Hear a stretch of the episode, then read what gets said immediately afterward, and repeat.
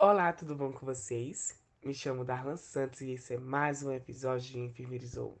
Nesse podcast, vamos falar um pouco sobre o conceito básico da nutrição, mitos e verdade, a importância de uma boa alimentação na fase adulta. E para falar sobre esse assunto, junto comigo está Lohane Vale, Fernanda Carla, Joyce Medeiros e Eli Moreira. E todos nós somos alunos do curso de bacharelado em enfermagem da Unifacisa. E para compor esse podcast, um convidado muito especial, Cosmo Michael, aluno do curso de nutrição da Unifacisa.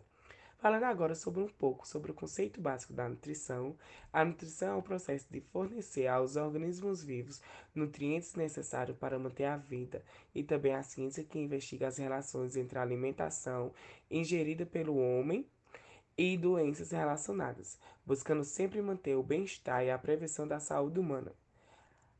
A alimentação exerce grande influência sobre o indivíduo, principalmente sobre sua saúde, sua capacidade de trabalhar, estudar, se divertir, sua aparência e sua longevidade. Falando agora sobre a importância de uma boa alimentação na fase adulta, os hábitos alimentares adquiridos na infância e na adolescência tendem a permanecer na fase adulta, influenciando na saúde e, consequentemente, na qualidade de vida do indivíduo.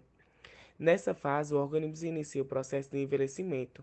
Caso não tenha recebido os devidos cuidados ao longo do tempo, poderá abrir uma grande janela para as doenças crônicas, que, se não forem controladas, levarão à degeneração orgânica e à morte do corpo.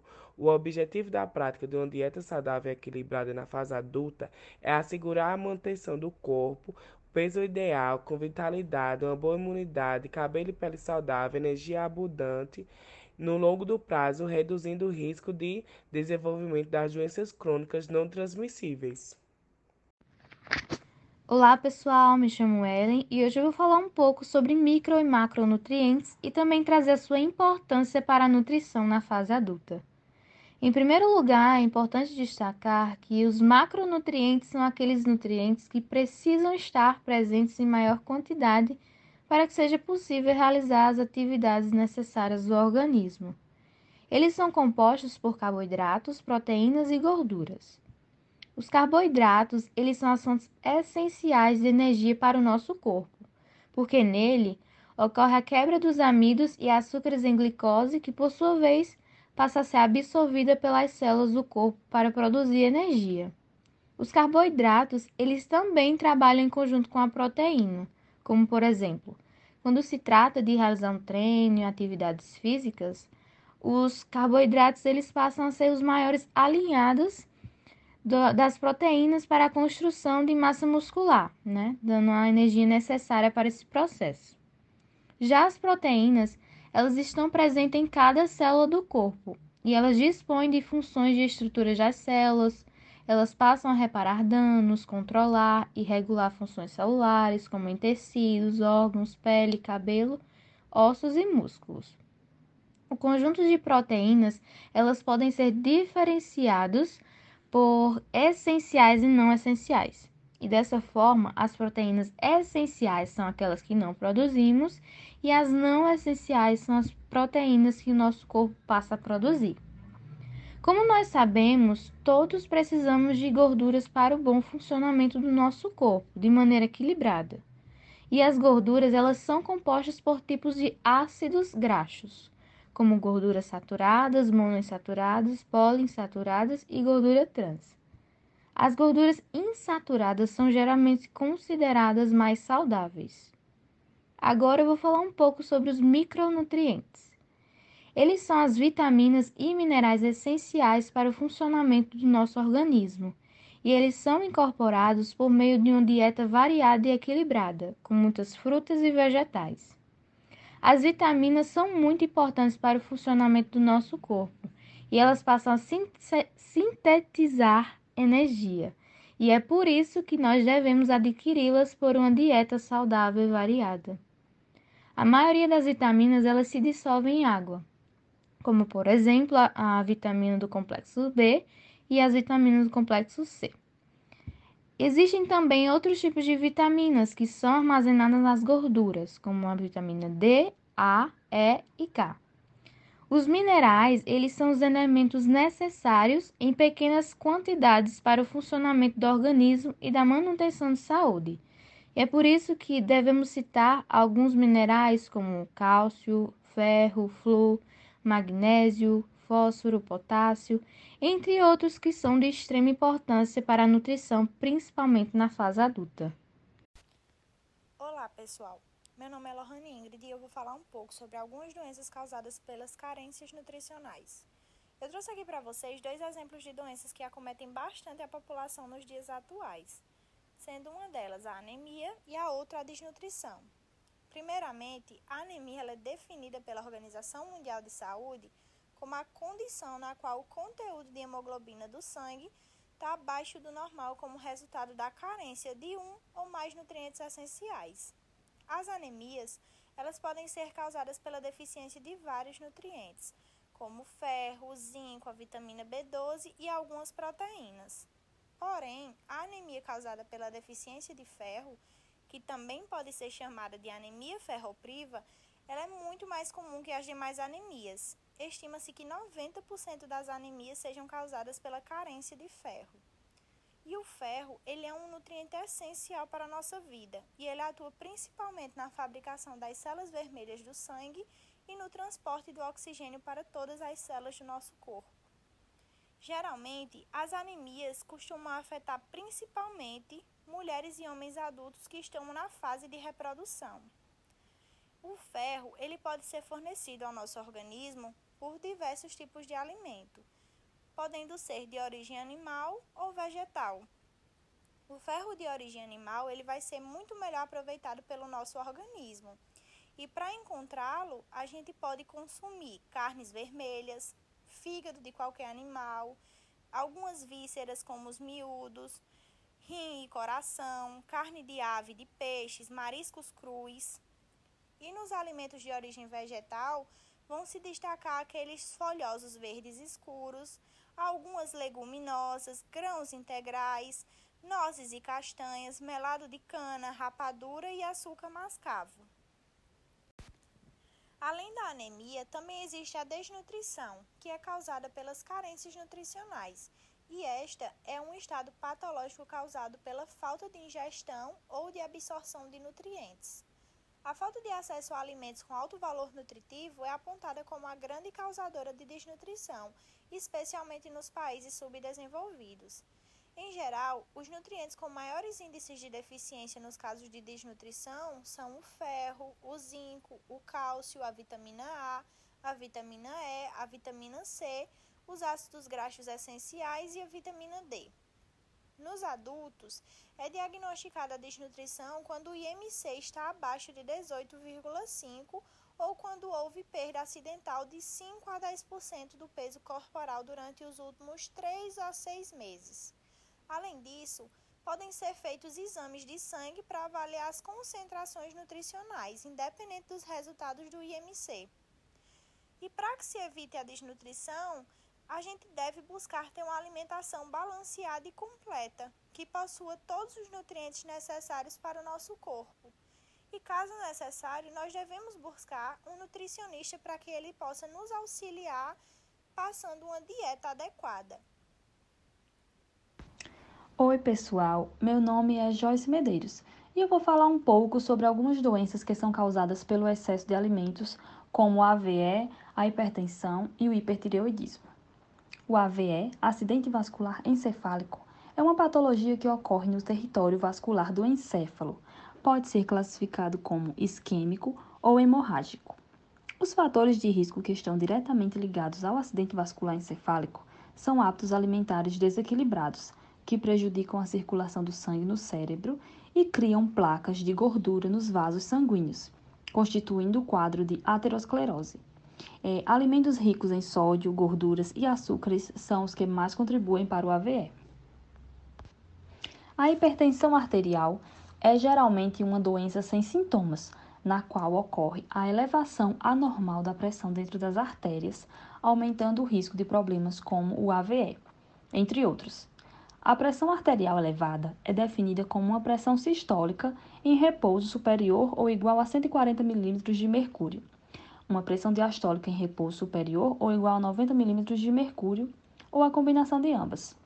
Na hipertensão, geralmente, tanto a pressão sistólica como a diastólica estão elevadas. Alguns alimentos influenciam para o aumento da pressão arterial, como por exemplo, os alimentos industrializados ricos em sódio, como a linguiça, salaminho, salsichas, bacon, alimentos embutidos, frituras, molhos processados, refrigerantes, salgadinhos e o sal de cozinha, o cloreto de sódio, é o maior vilão. Já o hipertireoidismo é uma patologia frequente, surgindo em cerca de 2% no sexo feminino e em 0,2% no sexo masculino, sendo a sua causa mais habitual a doença de Graves. É, a prevalência da doença de Graves como uma causa de hipertireoidismo corresponde a cerca de 60% dos casos, seguindo-se o bócio multinodular tóxico e os nódulos solitários hiperfuncionantes.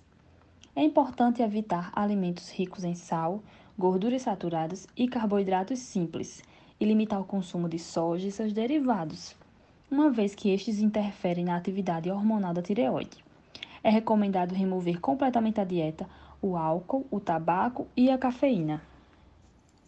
Olá, pessoal! Meu nome é Fernanda Carla e irei prosseguir falando ainda sobre três doenças relacionadas entre si e que são causadas pelo mau hábito alimentar, que são a obesidade, o câncer de colo retal e a diabetes. A obesidade, também conhecida por síndrome metabólica, ela é causada principalmente pelo acúmulo de gordura no corpo, ou seja, a ingestão alimentar é maior que o gasto energético correspondente. A obesidade é determinada pelo índice de massa corporal, o IMC, que é calculado dividindo-se o peso em quilograma pelo quadrado da altura em metros. O resultado revela se o peso está dentro da faixa ideal, abaixo ou acima do desejado. E para avaliar a obesidade central, que é o excesso de gordura em volta dos órgãos, calculamos a relação do comprimento da cintura com o quadril, subtraindo o valor da cintura em centímetros pelo valor do quadril também em centímetros. Se o resultado for maior que 0,8 em mulheres e maior que 0,9 em homens, é considerado um sinal de alerta pois a obesidade central é uma das principais causas de doenças cardiovasculares. Então, orientamos a adoção de um estilo de vida mais saudável, com menor ingestão de calorias e aumento das atividades físicas. Já o câncer de colo retal está diretamente relacionado à obesidade e à má alimentação. E uma forma de prevenir este tipo de câncer é manter o peso corporal adequado, praticando atividades físicas e principalmente evitando alimentos industrializados, como salsicha, mortadela, linguiça, presunto, bacon, peito de peru e salame. Também deve-se evitar a ingestão excessiva de carne vermelha. E por fim, falando da diabetes, é um distúrbio metabólico que resulta em altos níveis de glicose no sangue. Podemos citar a diabetes tipo 2, que é mais comum em adultos e é causada devido a fatores genéticos, juntamente com o estilo de vida sedentário e alimentação rica em carboidratos simples. Por isso, dependendo do grau da alteração nos níveis de açúcar no sangue, o tratamento pode ser apenas por fazer algumas alterações na dieta e no estilo de vida. Lembrando que a diabetes não tem cura, mas é uma doença que, com controle, se evitam complicações. Oi, pessoal, tudo bem com vocês? Meu nome é Cosme Micael, eu sou acadêmico do sexto período de nutrição nós vamos falar hoje um pouquinho a respeito de alguns mitos em relação à nutrição, à alimentação e nutrição. Um dos grandes mitos é o fato do consumo do carboidrato à noite engordar. O carboidrato ele não possui nenhuma evidência científica que comprove que, a depender do horário que seja consumido, ele terá, ele terá um efeito adverso. O que, que acontece? O carboidrato ele requer uma maior digestão, certo? A digestão dele é mais lenta. Sendo assim, se você consumir próximo ao horário de dormir, provavelmente isso irá causar um, um desconforto, pois esse carboidrato ele não será é, não terá sua digestão por completo.